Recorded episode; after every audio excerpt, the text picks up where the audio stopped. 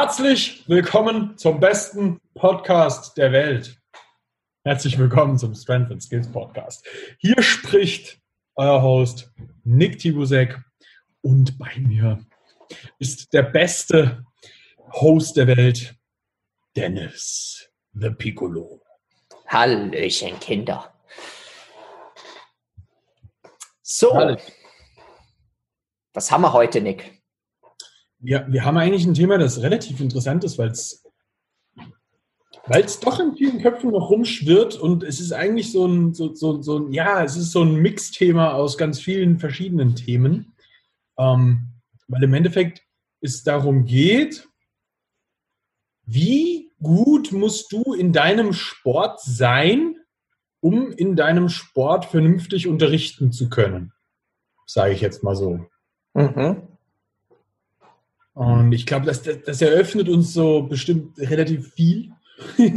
Ja, ähm, weil das Thema doch sehr, sehr, sehr großflächig ist am Ende. Ähm, ja, du wolltest beginnen.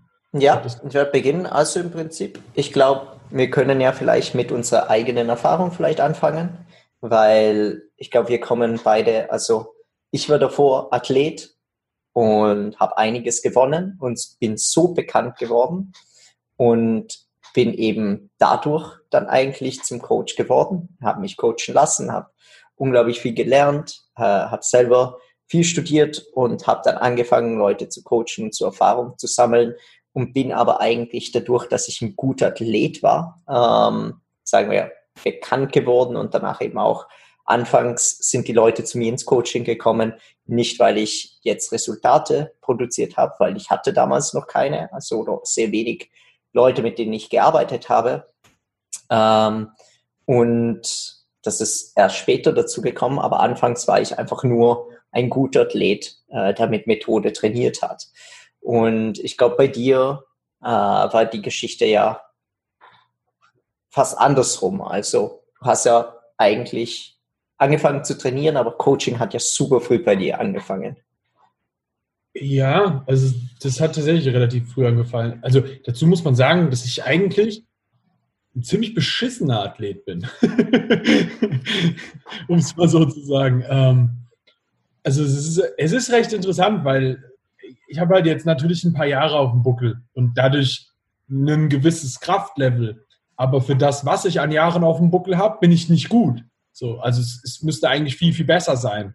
Ähm, was halt einerseits natürlich erstmal dem geschuldet ist, dass ich auch das Glück hatte, sau, sau, sau viele Anfängerfehler zu machen. Und das ist am Ende eigentlich mega gut gewesen, weil ich halt echt viel lernen konnte von mir selbst in der Zeit. Also ich habe Ja. schon sehr, sehr früh sehr, sehr viel mit mir selber probiert, bevor ich es mit anderen Menschen probiert habe. Bin durch äh, Calisthenics Wetzlar halt auch schon relativ früh in die Position reingerutscht, ähm, dass ich andere Menschen gecoacht habe. So. Und ähm, dementsprechend ist das eigentlich, die, ja, wir, wir, das ist cool, dass wir einfach aus beiden Perspektiven die ganze Situation beschreiben können. Ja. Und äh, ja, das, das ist geil eigentlich. Nein, sehr cool. Und genau, zur, zur Frage selber oder zum Thema selber, ich glaube, das ist auch so ein zweischneidiges Sch- Schwert. Ich glaube, man muss da eben sehr, sehr stark äh, unterscheiden. Ähm, ich glaube, man sieht sehr, sehr viele Athleten, die unglaublich talentiert sind und die Leute richten sich sehr gerne und sehr oft an diese Athleten, die in unglaublich kurzer Zeit sehr stark geworden sind. Und das sieht man im Skills-Bereich noch stärker als im Weighted-Bereich, glaube ich, weil ähm, in Skills hast du ja wirklich unglaublich oft irgendwelche sehr junge Leute, die plötzlich irgendwas super gut können und dieses Skill will halt jeder erreichen. Und man weiß, dass man für Gewichte unglaublich hart arbeiten muss, um Gewicht draufzugeben und dass man da wirklich einen Plan braucht und hart dafür arbeiten muss. Bei Skills hat man immer wieder irgendein Kind, das plötzlich eine Full Planche kann und äh, darin schläft und das hat es nur in einem Jahr gelernt. Und dann man meint, der hat diese magische Methode, um dahin zu kommen. Und viele Leute richten sich danach. Die Leute, die das so schnell gelernt haben, haben leider oft gar keine Ahnung, wie man das eigentlich macht, weil sie haben es einfach probiert und es hat einfach funktioniert. Und genau wie du gesagt hast, mit unglaublich vielen Anfängerfehlern, ähm, war bei mir auch so. Also ich habe jahrelang probiert, falsch probiert, mich verletzt, daraus gelernt und dadurch auch einfach besser geworden und habe ewig gebraucht, um bestimmte Sachen zu lernen. Aber das hat eigentlich mir nur beigebracht, wie viele Nuancen es gibt und wie viele Methoden es gibt und was funktioniert, hat mindestens für mich oder was weniger funktioniert hat. Und natürlich, wenn man dann mit Kunden arbeitet, sieht man sehr, sehr schnell, was für einen Kunden Arbeit äh, funktioniert und was für den Kunden nicht funktioniert. Wenn man auch die eigenen Timeframes danach mit einberechnen kann. Und ich habe halt Kunden, die lernen bestimmte Sachen unglaublich schnell im Vergleich zu mir, weil sie einfach ähm, dafür gemacht sind, sozusagen. Und andere Sachen, wo ich zum Beispiel super Glück hatte äh, mit meinen Hebeln und meinem Gewicht und so weiter und so fort, ähm, es trotzdem beim einen oder anderen etwas länger dauert. Und das ist einfach so und da gibt es eben keine magische Methode oder hm, der, der magische Coach, der das in einem Monat gelernt hat durch XY, das wird die eine Person nicht weiterbringen, weil das individualisiert werden muss. Und das lernt man einfach nur mit unglaublich viel Erfahrung, mit vielen Menschen, mit denen man zusammengearbeitet hat und nicht dadurch, dass man ein unglaublich guter Athlet ist. Gehe ich, geh ich mit dir. Also, ähm, also ich, ich habe halt den, den großen Vorteil ähm, haben können, dass ich mit mit äh, Calisthenics Bachelor natürlich einen sehr, einen sehr großen Pool von Menschen hatte, mit denen ich sehr viel ausprobieren konnte tatsächlich, mhm. ähm, was genau im Kali-Bereich funktioniert. Das hört sich jetzt immer ein bisschen schlimmer an, als es ist so ähm, mit dem Ausprobieren. Meta-Studie. genau.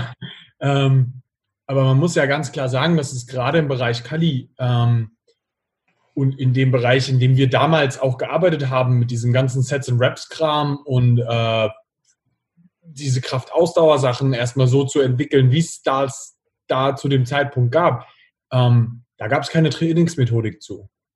Nix, gar nichts. Das heißt, du standest allein auf weiter Flur mit dem Zeug und hast eigentlich nur das, was du irgendwo äh, darüber finden konntest, versuchst so, versucht so zusammenzubauen, wie es halt von dem Wissensstand, wo du warst, halt möglich war. Und ähm, das hat Gott sei Dank in den meisten Fällen sehr gut funktioniert, wenn die Leute hart gearbeitet haben. Also jetzt mal als Beispiel, die 38 Klimmzüge von Christine Gring, die kamen nicht von irgendwoher.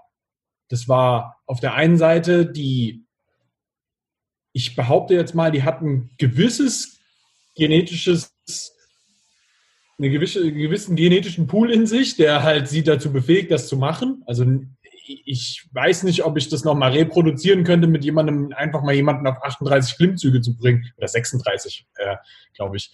Ähm, also gerade als Frau, ich, ich würde, ich, ich würde es, glaube ich, nicht nochmal so reproduzieren können. Mhm. Muss man ganz klar sagen. Ähm, aber bestimmte Sachen, also die, die Mädels, die wir damals da am Start hatten, so, also wir, wir haben sie immer die Wetzler Amazonen genannt, ähm, die konnten halt durch die Bank weg, alle irgendwann 20 Klimmzüge.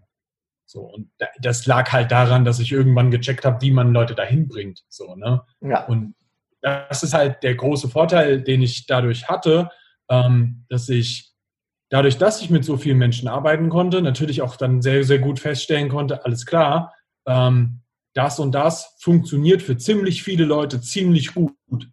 Und das war natürlich ein riesiger Vorteil, weil ich das immer erstmal mit mir selber auch so Sachen testen konnte, aber dann auch natürlich ganz viele Leute hatte, wenn die das alle auch machen, bestimmte Sachen, funktioniert gut. Aha, da scheint es irgendwie eine Tendenz in die Richtung zu geben. Und es ist völlig klar, dass du dann auch immer noch mal Sachen individualisieren musst. Aber es gibt immer bestimmte Grundlagen, die dann genau. immer für den für, für, eine generellere, breitere Masse immer gut funktionieren. Und dann gibt es aber auch immer noch mal sowas, wenn du einen Athleten zum Beispiel jetzt, wo, wo um da zurückzukommen zu, zu diesen Outstanding-Leuten, auch so im Skill-Bereich, aber die hast du ja auch im Weighted-Bereich so, ja. ne? Ähm, wenn du so Leute dann hast, die dann sowieso schon extrem outstanding sind, ähm, wenn die noch so ein Ding obendrauf bekommen, dass sie das machen, was das Richtige ist, quasi so in Anführungszeichen, ähm, dann fangen die ja extrem gut an zu explodieren. Und eigentlich ja. ist am Ende die Fähigkeit, die dich wirklich zu einem guten Coach macht, ist genau das beobachten zu können, was funktioniert denn wirklich richtig gut für viele und für die einzelne Person und wie wende ich das richtig an. Genau. Und das ist etwas, das lernst du halt nicht, weil du die Skills beherrschst. Das lernst du, weil du ja weißt, wie sie funktioniert, weißt, wie man sie anwendet und du siehst, dass Leute besser werden dadurch und du produzierst Resultate. Und jetzt macht es jetzt keinen Unterschied, ob du, sagen wir, keinen einarmigen Klimmzug ziehen kannst, aber deine Athleten können das alle, dann weißt du, du hast die Methodik draußen und du kannst sie dorthin bringen. Und wenn du es möchtest, dann würdest du es auch machen. Aber vielleicht ist dein Weg halt viel länger, weil du andere Ziele momentan verfolgst oder weil es nicht deine Priorität ist oder eben bei deinem Körpergewicht es relativ selten vorkommt. Hundertprozentig. Also mal als so ein, so ein ganz klassisches Beispiel. Ähm, wenn du ähm, wenn, wenn du bei uns so in die, in die Reihen der Athleten reinschaust, ähm, ich mache ja zum Beispiel bei uns hauptsächlich das Programming und ähm, die Sinja macht zum Beispiel extrem viel Technik. So, die, die watcht die Videos und so, ne? Und ähm, sie gibt den Leuten dann auch das Feedback zu der Technik und sowas. Sie kann aber selber keinen Handstand-Push-Up. So, Stand jetzt, gerade, so Ende Mai 2020. ähm, aber wir haben durch die Bank weg eine ziemlich große Anzahl von Leuten, die sehr, sehr gute Handstand-Push-Ups können. Und ähm, da zeigt sich halt, du musst den Skill nicht unbedingt selber hundertprozentig können oder die Übung. Ja? Am Ende ist es immer eine Übung. Wir nennen das Skill, aber es ist einfach nur eine Übung. Ähm, du, du, musst das nicht selber hundertprozentig können, gerade wenn das in solche Sachen, und da kommt es dann halt wieder auf den Skill an. Mhm. ähm, weil solche Sachen halt äh, natürlich auch technisch deutlich aufwendiger sind. Aber wenn du verstanden hast, wie es geht und einen gewissen Teil des Weges auch schon mal gegangen bist, so, ich meine, um einen Handstand Push-Up zu teachen, musst du wenigstens mal verstanden haben, wie ein Handstand geht und wie du Gewicht über Kopf verlagern musst und so Sachen, ja. Aber da ist sehr, sehr viel von dem Zeug auch, wie gut kannst du dich reindenken so, und das ist eine, das ist der eigentliche Skill am Ende, weil wenn wir uns mal genau anschauen, in wie, in wie das auch in anderen Sportarten läuft, die, die, die meisten sehr, sehr guten ähm, Trainer da draußen, in egal welcher Sportart, sind selber nie besonders gute Athleten gewesen. Ähm, was nicht heißt, dass das nicht auch funktionieren kann. Aber es ist sehr oft so, dass wenn du zum Beispiel, ich habe jetzt keine Ahnung, vor drei Tagen oder sowas habe ich eine extrem coole Doku, die geht 17 Minuten, ich muss sie dir nachher schicken, ähm, von diesem ähm, russischen ähm, Oli-Lifter, also olympischer Gewichtheber, ähm, der hat jetzt das 500er Total geknackt, was wohl so ein richtiger Meilenstein war und total krass mit den zwei Lifts 500 Kilo bewegen zu können und sowas. Und ähm, Tim, also in der Doku sitzt dann halt auch sein Trainer da und quatscht darüber und sagt selber auch so, ja, ich habe das auch gemacht, ich habe auch meine Jahre reingesteckt, habe auch hart gearbeitet, aber ich war nie gut. So. Mhm. So, ja. er, sein, sein Skill in dem Moment war halt, dass er gut da drin war, den gut zu machen. Und das ja. ist okay. Ja. Das, der, der, am Ende ist es genau das, was zählt. Egal, ob du selber ein extrem guter Athlet bist oder nicht. Was für alle anderen zählt, ist, ob du sie gut machen kannst. Und das siehst du als Außenstehender, ob derjenige das kann, immer nur an den Resultaten. Ja. Und das ist alles, was zählt. Wenn du nicht in der Lage bist, anderen Leuten Resultate wirklich zu liefern, dann lass das doch auch einfach. Ich glaube, das, das, bringt es komplett auf den Punkt. Es ist ein bisschen wie ein, ein Lehrer, der unglaublich intelligent ist und alles weiß, aber es den Schülern nicht wieder, also nicht weitergeben kann und die Schüler nicht verstehen, was er damit meint und nichts lernen. Während ein, ein Lehrer, der vielleicht nicht so spezialisiert in diesem Gebiet ist und vielleicht nicht so viel weiß wie dieser andere Lehrer, aber er kann es richtig gut wiedergeben, also mindestens den Teil, den er kann und die Schüler bekommen dafür, also werden da richtig gut darin und lieben den Job, dann, dann hat er alles richtig gemacht und darauf kommt es an, nicht wie gut jetzt du bist, aber wie gut es du weitergeben kannst eigentlich. Natürlich, es hilft, es selber gemacht zu haben, weil ich merke bei vielen Bewegungen, die auch etwas komplexer sind, es ist angenehm zu wissen, also ganz, ganz eine breite Reihe von Clues geben zu können, wie jemand es macht. Zum Beispiel beim Handstand-Push-Up. Da gibt es ja einen Haufen kleine Sachen, die man ändern kann bei einer Person und da sagt man nicht, deprimiert die linke Schulter um 45 Grad oder so irgendwas. Da versteht niemand irgendwas, sondern so verwend den Heel Drive oder äh, machen stärkeres J, halt die Bauchmuskel konstant angespannt, konzentriere dich nur auf diesen Punkt und dann siehst du, dass es klappt und diese Clues, die dann plötzlich super gut funktionieren, die ganz einfach sind. Man braucht Jahre, um die richtigen rauszufinden. Und nicht alle funktionieren für jeden, aber ich glaube, darin liegt die wahre Kunst danach des, des Technik-Coachings. Und das ist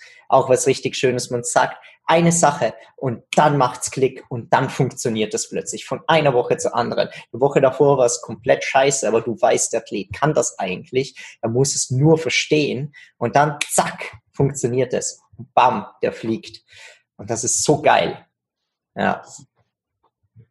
Ich bin da hundertprozentig bei dir. So, das ist, ähm, ich bin mittlerweile zum Beispiel so, dass ich, ähm, ich bin in dem ganzen technisch, technischen Zeug, gerade wenn es um die ganzen Weighted-Geschichten geht, ähm, ich, ich sehe das auch alles. Aber ich habe mittlerweile auch noch mal so meine persönliche Spezifizierung in der Spezifizierung noch mal gefunden, so, mhm. wo ich einfach gerade extrem hart selbst auch in diesen Research reingehe. Ähm, ich mag das gerade brutal langfristig strategisch mit Athleten zu denken und zu arbeiten.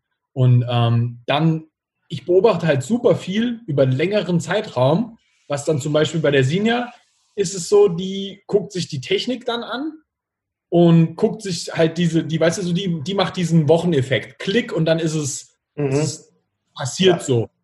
Und äh, was, was, was ich dann zum Beispiel auch mache, ist ähm, extrem viel so ein, okay, das und das muss sich irgendwie für die Zukunft langfristig verändern. Mhm.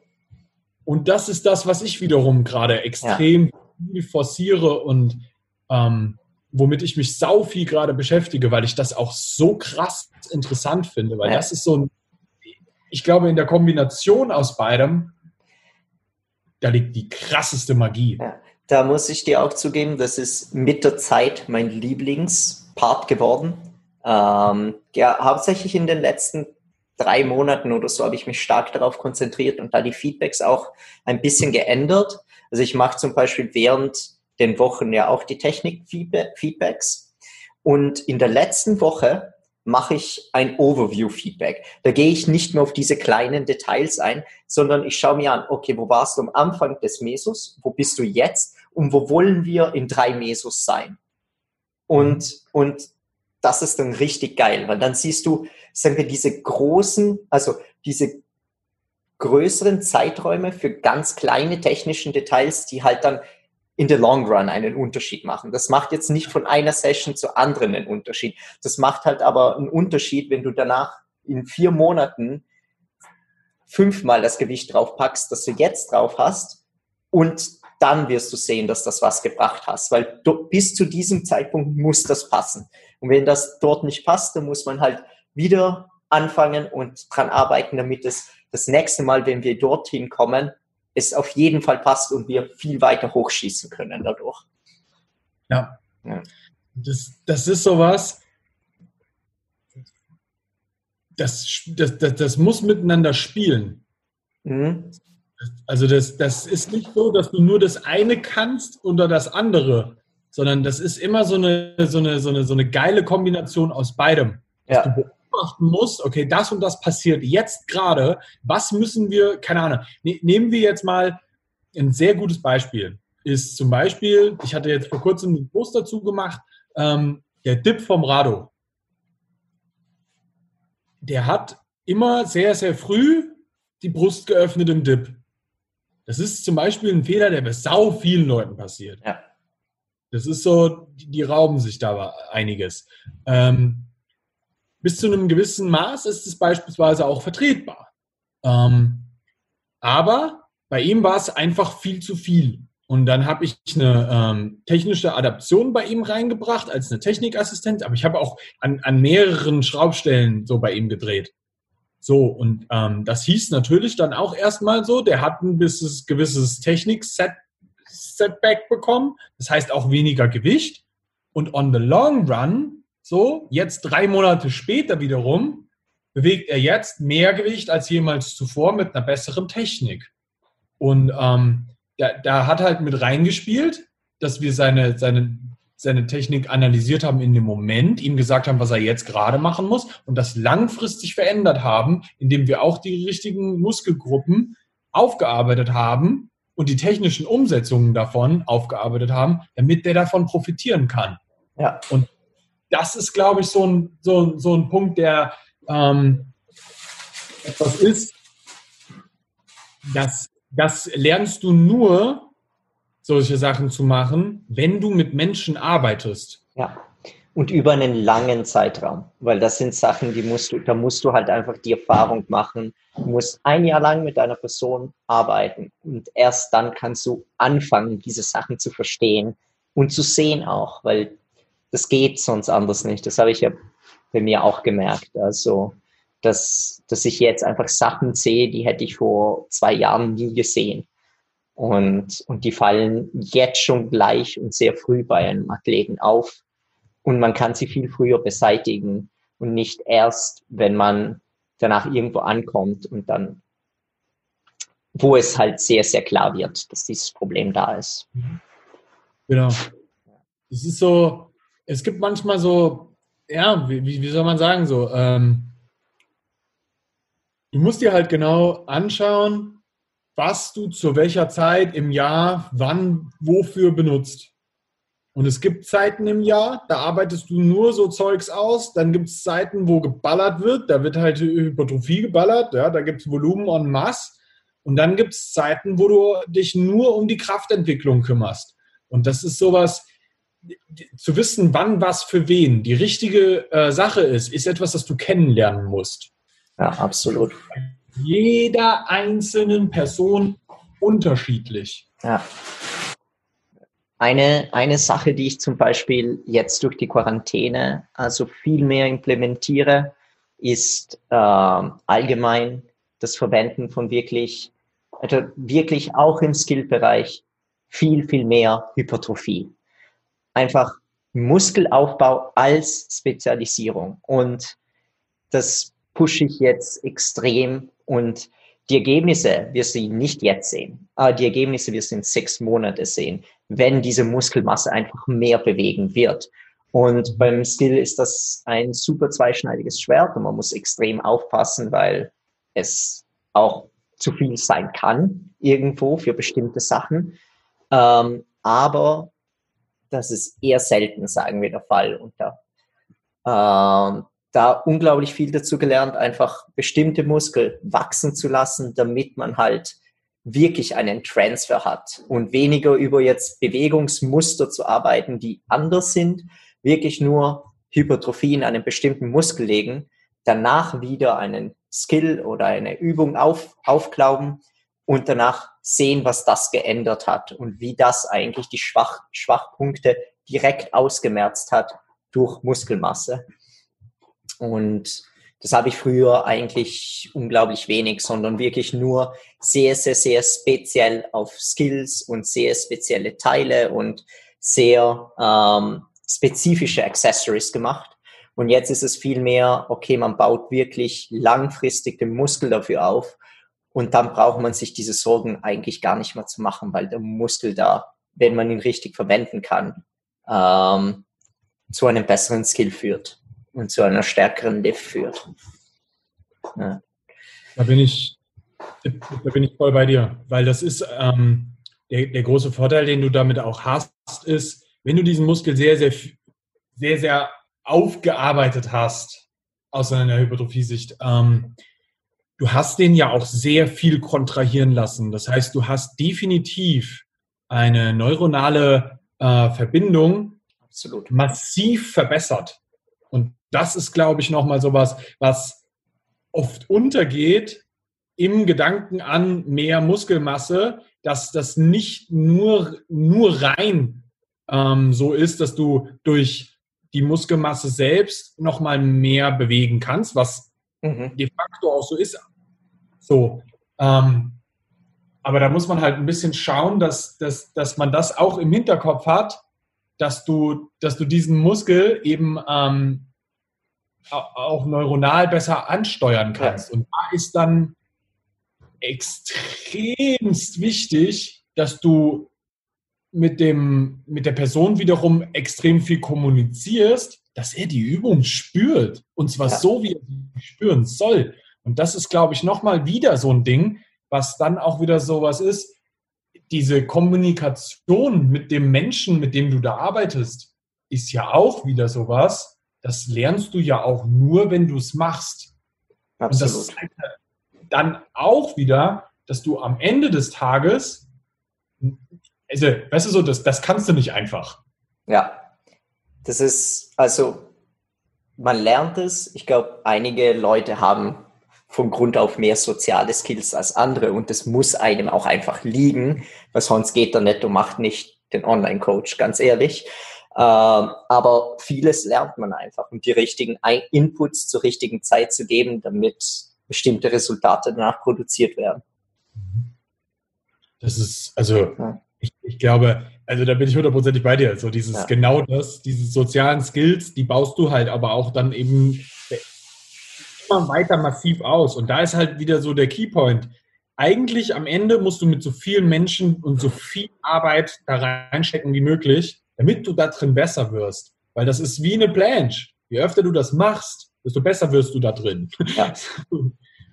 Desto schneller kennst du Fehler, umso schneller weißt du, wann du etwas ändern musst, weil das gerade nicht funktioniert. Und das ist ja oft auch nicht so leicht zu erkennen. Und da braucht man einfach Erfahrung.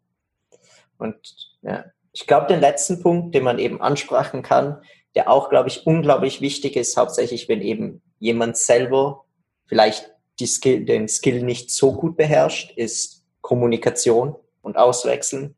Dass wir zum Beispiel ja unglaublich viel machen. Ich habe ja durch Nick jetzt wirklich extrem viel zum Beispiel zum Squat dazugelernt, weil das war absolut nicht mein Gebiet. Ich habe Theorie gelernt und ich habe eine Session bei Nick gemacht und habe auch selber angefangen, das mehr zu machen, weil es ist was anderes, es jemandem beizubringen, aber es nie wirklich selber gemacht zu haben, als diese Clues zu spüren und wissen, wie sich das anfühlt, damit man dieses Gefühl, das man dabei hat, dem Kunden dann weitergeben muss, damit er weiß, dass es sich richtig oder falsch anfühlt. Ja. Das, das, also die, da, da haben wir halt natürlich jetzt einen riesigen Vorteil, dass wir uns halt regelmäßig vor auf der Nase sitzen, dass wir halt wirklich viel miteinander über Training kommunizieren und ich glaube, das ist nochmal ein, ein Punkt, der der sau viel ausmacht, dass du auch mit anderen Menschen viel über Training sprichst und nicht nur, ich sag mal, in deiner Bude hockst und irgendwelche Videos von Athleten anschaust. Nein, das ist auch sau viel Kommunikation mit anderen Menschen über das Thema so. Und äh, der, der, der riesige Faktor dabei ist, du kannst ständig und immer von irgendjemandem irgendetwas Neues lernen. Egal ja. aus welcher Sportart der kommt. Egal woher, was der tut, sonst irgendwas so. Da und da, die machen das und das. Ich, ich gucke mir manchmal zum Beispiel, wir hatten schon den Kevin Speer hier, ähm, ähm, dem, den Athletiktrainer. Ähm, ich gucke mir so oft Sachen bei ihm an und denke mir, das ist so smart, das, das und das, da und da so und so zu benutzen. Und ich habe auch schon einige Gespräche mit ihm darüber gehabt, wo ich mir einfach gedacht habe, so, Alter, das ist diese Sachen aus dem Athletiktraining für Footballer, ja, kannst du für irgendetwas anderes bei dem eigenen Athleten nochmal irgendwo rein implementieren. Und das sind oft so Kleinigkeiten Sachen, ja davon kann man einfach immer profitieren und deswegen ist das so wichtig, dass man sich gegenseitig immer, dass man immer austauscht, dass man hingeht zu den Leuten, dass man fragt. Ja. ja. Wenn du jemanden hast, der in einem Bereich sehr, sehr gut ist, dann ist das Beste, was du tun kannst, hinzugehen und mit der Person zu kommunizieren und zu lernen. Ja. Naja, und ich glaube, da haben wir mit Intelligence Strength halt auf jeden Fall eine Goldmine, weil jedes dort ein Coach und der, der dort nicht ein Coach ist, wird gecoacht. Und da hast du auch unglaublich viel Austausch in einem Bereich, der vielleicht eben nicht, sagen wir, pur Calisthenics ist, aber es um Bodybuilding geht und woraus man unglaublich viel lernen kann. Oder Powerlifting und Weightlifting. Und der Austausch ist da immer unglaublich interessant und faszinierend. Und selber mit meinen Kunden, ich glaube, über zwei Drittel eigentlich der Kunden sind selber Coaches. Ähm, da hat man auch immer wieder interessante Gespräche und ihre Erfahrungen und dann hast du halt einfach Zugang zu so vielen Menschen dadurch. Oder, keine Ahnung, Kunde von mir ist Physio und wir unterhalten uns unglaublich oft über Sportverletzungen, Kalis und Reha und Präha und so weiter und so fort. Und man lernt immer konstant dazu. Das eine kleine, das andere und das kann man dann natürlich, wenn es eine gute wissenschaftliche Basis hat, auch anwenden und sehen, ob es funktioniert mit dem einen Kunden oder nicht. Ja. Und ich glaube, einen, einen, einen Punkt, einen habe ich noch. was, was extrem relevant ist, ist ein Punkt, der, der total untergeht, gerade im Calisthenics-Bereich setz dich mit Biomechanik und funktioneller Anatomie auseinander. Und das kann ich nicht oft genug sagen. Wer nicht versteht, was wann wie wo funktioniert und welche physikalischen Hebel irgendwo bei irgendwas funktionieren, wie das Ganze funktioniert, ja, was wann wo in welcher Bewegung wie passiert, der holt nicht raus, was rauszuholen wäre. Und es gibt sehr viel, was man da lernen kann und du kannst da du kannst dann nicht auslernen weil das ist auch immer noch nicht hundertprozentig alles erforscht. Das muss man dazu sagen. Aber Tatsächlich, lernst, wenn du dir Skills anschaust, das ist, also, brutal. ist brutal. Da gibt es halt noch fast gar nichts drüber. Und da muss man es, da muss man selber denken, aber dafür muss man halt die Kenntnisse haben, alle Basic-Kenntnisse haben, damit das irgendwie Sinn ergibt. Ja. Und man muss es da ganz klar sagen, ein Anatomiebuch gelesen zu haben, ist ein Anfang, aber das heißt erstmal gar nichts. Also wirklich, ja. Also ich habe das Ganze, ja, ich, hab, ich lese ja auch so Bücher. Ja, aber in den Büchern, das ist nicht, wie das in der Übung funktioniert, unter welchem Winkel und was macht das denn, wenn der, keine Ahnung, der Oberarm einen Ticken länger ist was verändert sich denn an den physikalischen Hebelgesetzen? Das muss man verstanden haben, dass sich da Sachen verändern. Und ähm, immer wieder mit reindenken, weil es geht immer wieder um eine einzelne individuelle Person, für die du eine kleine winzige Anpassung machen musst. Und das ist der große, große, wichtige Faktor dahinter. Pack. Pack. Nice. Ja, ich würde sagen, Dabei lassen wir es und irgendwann einmal werden wir äh, Biomechanik-Episoden aufnehmen. Ja, wobei die sind in Videoform geiler. Videoform? We will see.